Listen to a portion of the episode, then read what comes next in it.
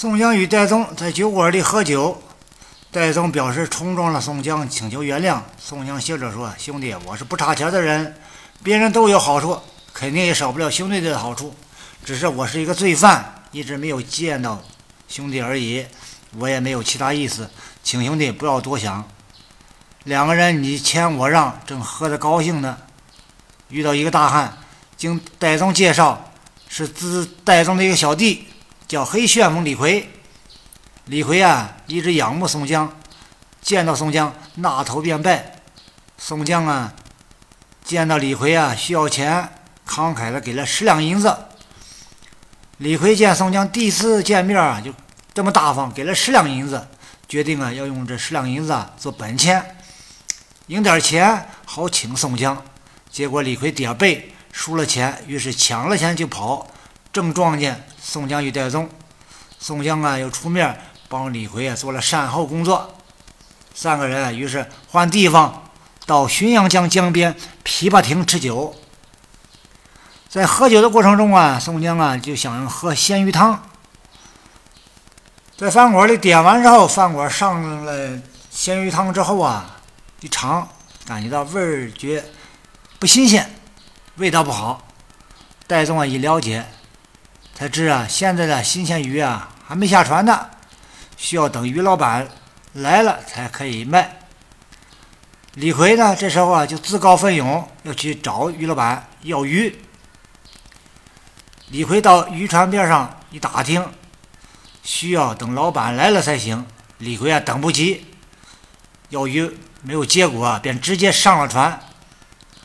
原来渔船上的鱼啊都是活鱼，为了保证鱼的鲜活。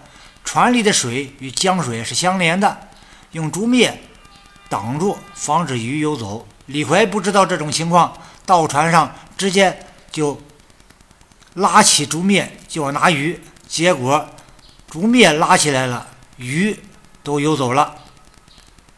李逵见这船鱼没了，又去其他船上拔这个竹篾，结果他上一条船。这条船的鱼就没了。那打鱼的这种人一看李逵上船放跑了鱼，老板来了交代不了啊，都不干了，就用竹竿打李逵，结果反被李逵啊打了一通。李逵正在这江边闹的时候，于老板来了。于老板是谁呀？正是浪里白条张顺。李逵与张顺在岸上就比划起来，岸上张顺不是李逵的对手。张顺就走了。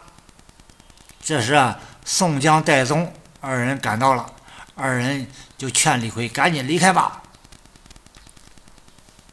正在这时，张顺啊划船到了江上，用激将法把李逵啊就给弄上了船。离了岸，张顺就发挥了自己水上的本事，弄翻船，在水里狠狠的就收拾李逵。岸上众人啊，喝彩。宋江、戴宗在岸上眼见李逵要丧命，赶紧打听这于老板是谁呀？这么厉害！一打听得知是浪里白条张顺。宋江啊，一听啊，这个还有救，于是让戴宗招呼张顺住手，让张顺别打了，你放过李逵我兄弟，我给你介绍一个贵客。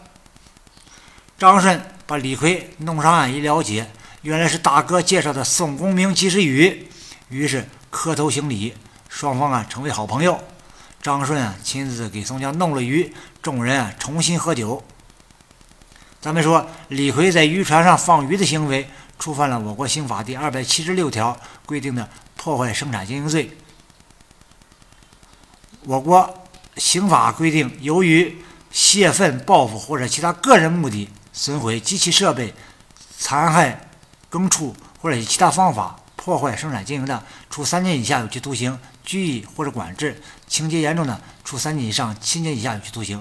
小说中，李逵为了讨好宋江，自告奋勇到江边要鱼。